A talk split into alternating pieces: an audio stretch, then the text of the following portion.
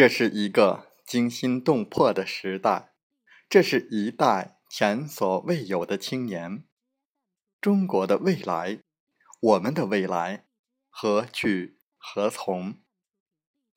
欢迎来到青年读书时间，我们继续为大家分享尹帅军的著作。错的不是我们，是世界。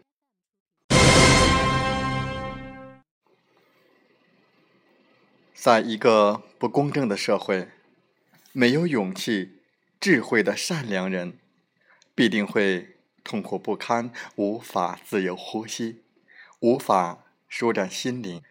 独善其身，无济于事。善必得和勇气、智慧相辅相成。孔子也说：“仁、智、勇，三者必须兼备。”一些父母教育孩子要做一个好人，但却不给予孩子勇气。这种教育是极其错误的。多少善良的孩子和青年痛苦不堪，他们不喜欢周围的环境，他们在内心高喊：“这不是我想要的生活，不是我想要的世界。”但是却无能为力，自认为。是一个好人，却是没什么贡献的好人。自己的问题都解决不了，更遑论解决社会问题。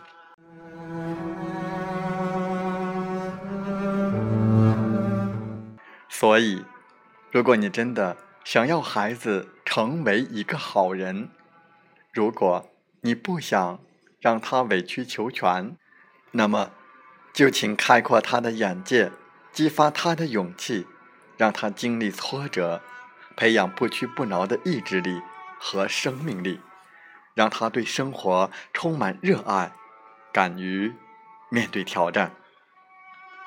那些经常进行体育锻炼的人，他们热爱跋山涉水，喜欢各种运动。看到高山，看到大河，看到球场，他们就跃跃欲试。他们能在挑战中。获得极大的乐趣，而那些身体脆弱、不健康的人，他们会疑问：干嘛要把自己搞得那么累？舒舒服服待着多好。他们怎么也无法体会其中的乐趣。生活中的强者更是如此，他们勇攀知识的高峰，机智地与恶势力做斗争，迎接各种各样的挑战，并在其中获得极大的乐趣。他们培养自己的能力，一方面是斗争能力，另一方面则是承受痛苦和挫折的能力。就像拳击手所练习的，一方面是击打能力，另一方面则是抗击打能力。他们开阔自己的视野，既敢于斗争，也善于斗争。随着年龄的增长，随着孩子逐渐摆脱童话般的世界。父母应该开始让孩子了解真实的世界，让他们懂得世界的险恶，主动培养他们不屈不挠的精神和意志。人的情绪和心理总是不可避免的受外在事物的影响，敏感的孩子更是如此，更容易被不公所伤害。正因为如此。我们才更应该让自己成为一个独立自主的人，善于控制自己的情绪，控制身体和精神，使之保持稳定乐观的状态，具备良好的适应能力，快速适应各种环境，无论是在城市还是偏远山区，面对困境不消沉，即使不能保持愉快的心境、充沛的精力。和奋发向上的朝气，起码也要保证心态平和，不以物喜，不以己悲，埋头耕耘，不问收获，用尽全力做自己该做的，问心无愧即可。一辈子无愧于心，可谓完人。我们虽然做不到但是心向往之。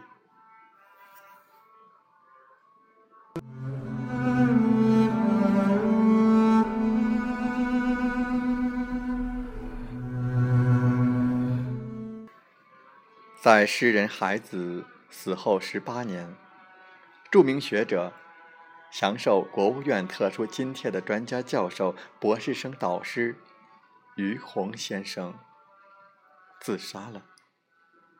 他从居住的小区十楼跳下，他的死又一次引起了媒体圈、知识分子圈的巨大关注。于洪先生。不像孩子那样，除了诗歌之外一无所有；不像富士康帝国的打工仔那样，像奴隶一般的生活。他有车，有房，有存款，有家庭，有地位，有普通人羡慕的一切。很多人奋斗了一辈子，也就是为了这些。他还有热爱他的学生，理解他的朋友，尊重他的同事。重用他的学校，他的生前好友评价他开朗、乐意帮助朋友，是一个非常纯净的人。学校评价他深厚的学术造诣极率性自珍的人格魅力。学生尤其爱戴他，为他办纪念网站，即使旁听生，也写了感人至深的怀念文章。这样真挚的感情，尤其让人感叹。学生、同事、朋友写文章回忆他，学校为他举办了颇为隆重的追悼会。因为送花圈的人太多，最后不得不发出通告，请大家不要再送。可是，他还是自杀了。什么也没能让他把自己留在这个世界。作为为人师表的楷模，作为高级知识分子，他的死更加深了学生心中的疑问：难道只有一死才能成全美吗？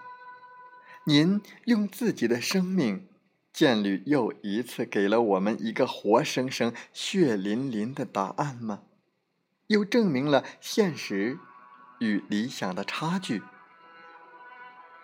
您学识渊博，历经忧患，看透世事，应该有心理承受能力和调节能力呀。这位学生还有一个问题尚不明白，而这个问题也正是于洪先生在课堂上提出来的。中国。是一个没有宗教的国家，尼采又宣布说：“上帝死了，人生没有信仰，只好寄托在艺术上。但艺术又是错误荒谬的。知识分子没事干了怎么办？”于洪先生没有来得及解答这个问题，他也解答不了。如果能解答，他也不至于自杀。他的同事朋友陈毕生在纪念短文中，将他的死上升到哲学高度，哲学性的自杀，或者说诗性的自杀，这在我们这个时代早已是一个遥远到陌生、陌生到缥缈的话题。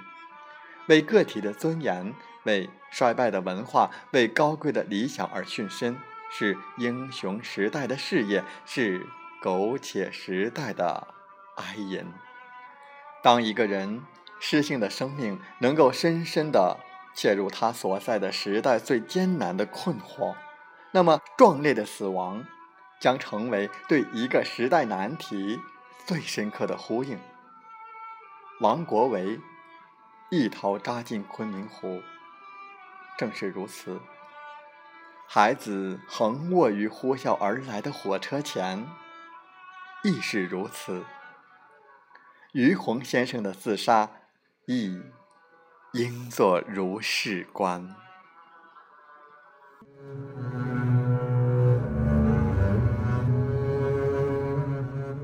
在这个浮躁混乱、声色犬马的时代，知识分子，尤其是人文学科知识分子，还保留着真善美的文人，内心承受着无比的孤独、焦虑。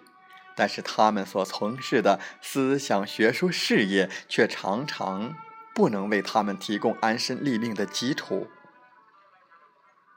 思想与学术不再贯通天地，不再抚慰人心，不再上下求索，不再安身立命，而成为书斋中的顾影自怜、喃喃自语。